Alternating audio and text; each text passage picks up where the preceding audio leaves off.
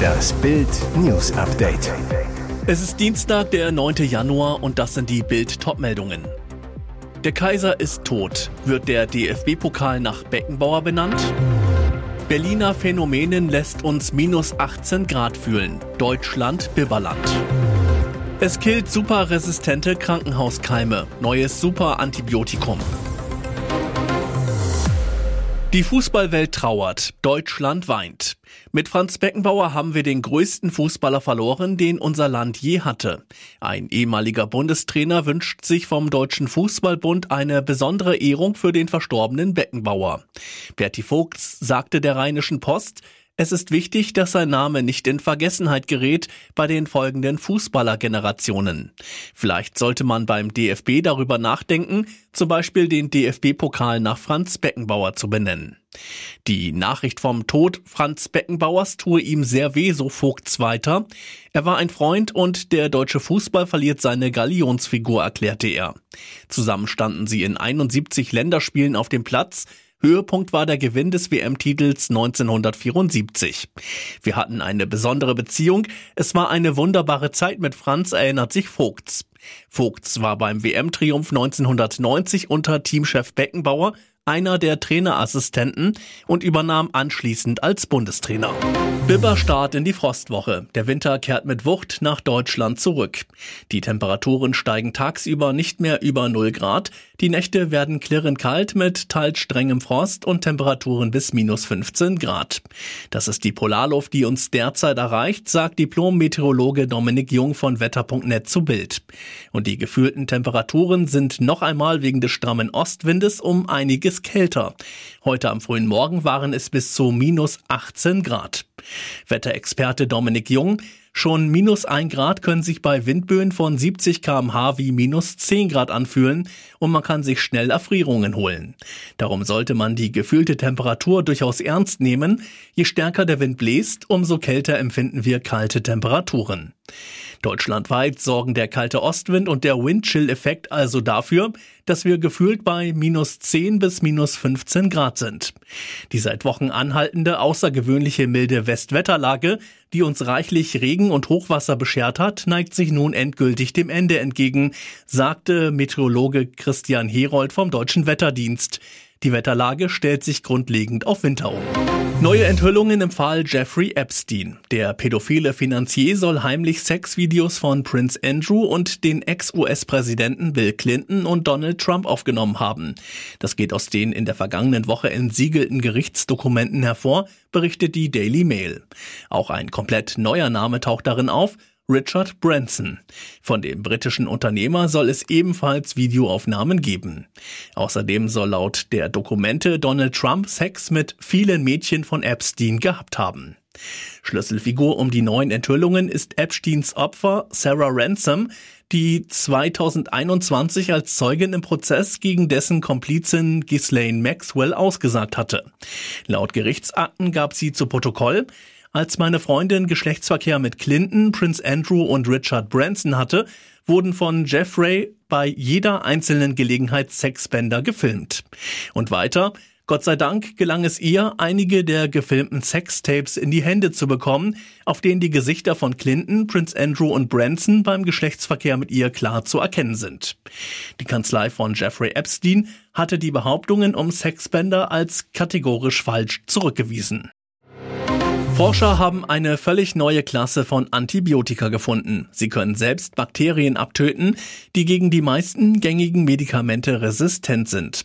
Das Mittel hat in Laborexperimenten schon eine hohe Wirksamkeit erzielt. Ein systematisches Screening von fast 45.000 Substanzen hat zur Entdeckung eines Antibiotikums geführt, das schreiben Forscher im Fachmagazin Nature. Herausragend, das Antibiotikum ist auch gegen das Carbapenem-resistente Acinetobacter baumani, kurz CRAB, wirksam. Und wenn es sich in klinischen Studien verträglich zeigt, würde es zum ersten neuen Antibiotikum seit 50 Jahren gegen den Problemkeim werden. Der gehört laut WHO zu den zwölf multiresistenten Erregern, für die dringend neue Wirkstoffe benötigt werden. Die CRAB infizieren zwar selten gesunde Menschen, Aber für Patienten mit einem schwachen Immunsystem oder schweren Erkrankungen ist das Bakterium eine ernsthafte Gefahr. Denn auf Intensivstationen komme es immer wieder zu Lungenentzündungen bei Beatmungen und Infektionen, so das Ärzteblatt. Deren Bekämpfung werde häufig durch eine Resistenz erschwert. Denn gegen Crab sind die meisten konventionellen Antibiotika wirklos. Und jetzt weitere wichtige Meldungen des Tages vom Bild Newsdesk. Umfrageüberraschung, zwei Ampelpolitiker plötzlich beliebt wie nie. Gleich zwei Überraschungen beim Politiker-Ranking der wichtigsten Akteure. Die FDP-Spitzenkandidatin für die Europawahl Marie-Agnes Strack-Zimmermann verbessert sich von Platz 8 auf Platz 4 und Bundeslandwirtschaftsminister Cem Özdemir, Grüne, verbessert sich von Platz 9 auf Platz 5, zeigen, dass trotz des Umfragetiefs der Ampel, zusammen 33 Prozent, noch Popularitätsschübe möglich sind. Beide sind jetzt mit Abstand die beliebtesten Vertreter ihrer Parteien. Verteidigungsexpertin Strack-Zimmermann gilt als Frau glasklarer Worte. Sie wirft der Bundesregierung unermüdlich vor, bei der militärischen Unterstützung der Ukraine zu zögerlich zu agieren. Zuletzt stichelte die FDP-Frau gegen Außenministerin Annalena Baerbock. Wer Eurofighter nach Saudi-Arabien exportiert, der muss auch umgehend den Taurus an die Ukraine liefern. Grünen Urgestein Özdemir stand zuletzt nicht nur bei der Rücknahme eines Großteils der Kürzungen von Agrarsubventionen im Mittelpunkt, er nahm auch in Bezug auf die Fairblockade, durch die Wirtschaftsminister Robert Habeck an der Rückkehr aus dem Urlaub gehindert wurde, kein Blatt vor den Mund, fiel durch Angriffslust gegen die schärfsten Ampelgegner auf. Die haben feuchte Träume von Umstürzen und das wird's nicht geben. Die beiden Ampelpolitiker überholen damit Parteigründerin Sarah Wagenknecht von Platz 5 auf Platz 6, CDU-Chef Friedrich Merz von Platz 4 auf Platz 7 und SPD-Chef Lars Klingbeil von Platz 6 auf Platz 9. Auf dem Treppchen der beliebtesten Politiker gab es erneut keine Bewegung. Bundesverteidigungsminister Boris Pistorius Platz 1 führt, danach kommt der bayerische Ministerpräsident Markus Söder und der nordrhein-westfälische Ministerpräsident Hendrik Wüst auf Platz 3. Neue Details aus dem Heilgesetz. Stütze länger weg für Dauerfaulenzer. Faulen Stützebeziehern geht es bald ans Geld und zwar weit über die bisher bekannten zwei Monate hinaus. Die Bundesregierung will den Faulen das Bürgergeld für bis zu zwei Monate streichen, wenn sie zumutbare Jobs ablehnen. Arbeitsminister Hubertus Heil erwartet, dass mindestens 150.000 Stützeempfänger betroffen sein werden. Und wie geht es nach den zwei Monaten weiter? Kann einem Arbeitsunwilligen dann erneut das Bürgergeld gestrichen werden? Offenbar ja, nämlich dann, wenn der Stützebezieher weitere Jobangebote ablehnt. Für eine erneute Minderung bedarf es eines neuen Arbeitgeberangebotes, so eine Heilsprecherin auf Bildanfrage. Laut des Gesetzentwurfs aus dem Bundesministerium für Arbeit und Soziales kann arbeitsunwilligen Leistungsbeziehern bei Ablehnung zumutbarer Arbeit auch im Wiederholungsfall immer wieder der Regelsatz für zwei Monate komplett gestrichen werden, erfuhr Bild. Sollte ein Bürgergeldbezieher nach Streichung der Leistung ein Jobangebot erneut willentlich ablehnen und liegt zu diesem Zeitpunkt die Voraussetzung einer relevanten Vorpflichtverletzung innerhalb der Jahresfrist vor, kann auch ein neuer Entzug der Regelleistung festgestellt und umgesetzt werden, heißt es aus dem Ministerium. Zu beachten sei dabei, dass ein Leistungsentzug erst im Folgemonat nach der Feststellung der konkreten Arbeitsverweigerung wirksam wird. Daher dürfte es auch bei Arbeitsunwilligen in der Praxis immer wieder zu Zeiten des vollständigen Bürgergeldbezugs kommen. Damit könnte es theoretisch in einem Jahr bis zu acht Monate Bürgergeldentzug geben. Am Montag beschloss die Ampelregierung offiziell die Heilreform. Bis Anfang Februar soll der Bundestag zustimmen, dann tritt sie in Kraft. Für den Bundeshaushalt erhofft sich Finanzminister Christian Lindner dadurch etwas Entlastung. Die Einsparung taxiert er auf 150 Millionen Euro. Hier ist das Bild News Update. Und das ist heute auch noch hörenswert. Die Gewerkschaft Deutscher Lokomotivführer darf aus Sicht des Arbeitsgerichts Frankfurt ab Mittwoch streiken. Das Gericht hat eine einstweilige Verfügung der Bahn am Montag in erster Instanz abgelehnt. Die GDL ist nicht offenkundig tarifunfähig, sagte die Vorsitzende Richterin zur Begründung. Die Bahn zweifelt das an, hat aber in der Vergangenheit zahlreiche Verträge mit der GDL abgeschlossen. Damit ist der Staatskonzern mit seinem Versuch zunächst gescheitert, den Arbeitskampf im Rahmen des Tarifstreits mit der Gewerkschaft juristisch stoppen zu lassen. Der Arbeitskampf ist kaum noch abzuwenden. Die Bahn kann vor dem Landesarbeitsgericht Hessen allerdings Berufung gegen die Entscheidung einlegen. Dieser Weg steht auch dem Eisenbahnunternehmen Transdev offen, das zuvor in einem parallelen Verfahren ebenfalls vor dem Arbeitsgericht gescheitert war. Urteile der zweiten Instanz sind voraussichtlich für heute zu erwarten.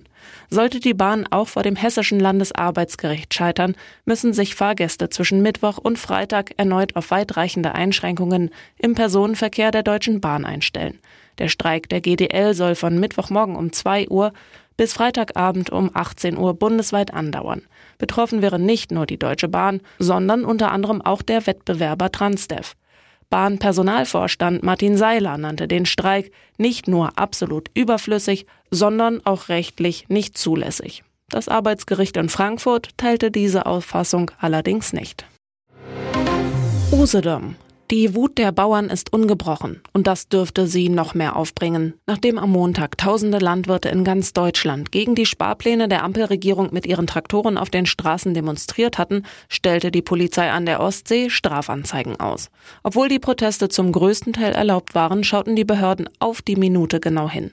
Dabei entfachte vor der Ferieninsel Usedom ein Streit zwischen den Beamten und den Teilnehmern. Was war passiert? Neben den angemeldeten und genehmigten Demonstrationen hatte der Landkreis Vorpommern-Greifswald zuvor eine Allgemeinverfügung erlassen, wonach Straßensperren nur begrenzt erlaubt waren. Etwa 30 Landwirte stellten am Nachmittag an der B110 die Zecheriner Brücke, die Usedom mit dem Festland verbindet, mit ihren Traktoren erneut zu. Seit dem Morgen hatte der Bauernverband Ostvorpommern bereits die Zufahrt immer wieder versperrt. Der Haken nach der Allgemeinverfügung war die Straßenblockade aber lediglich für eine Dauer von 20 Minuten erlaubt, erklärte eine Polizeisprecherin gegenüber Bild. Ein 35-jähriger Landwirt gab sich schließlich als Leiter der Demo zu erkennen. Wie die Polizei bestätigte, wurde gegen ihn nun eine Strafanzeige wegen Verstoß gegen das Versammlungsgesetz erstellt. Nach Paragraph 26 droht dem Mann damit eine Geldstrafe oder im schlimmsten Fall sogar eine Freiheitsstrafe bis zu einem Jahr. Insgesamt wurden bei sieben unangemeldeten Demos von der Polizei in Rostock zehn Anzeigen gestellt.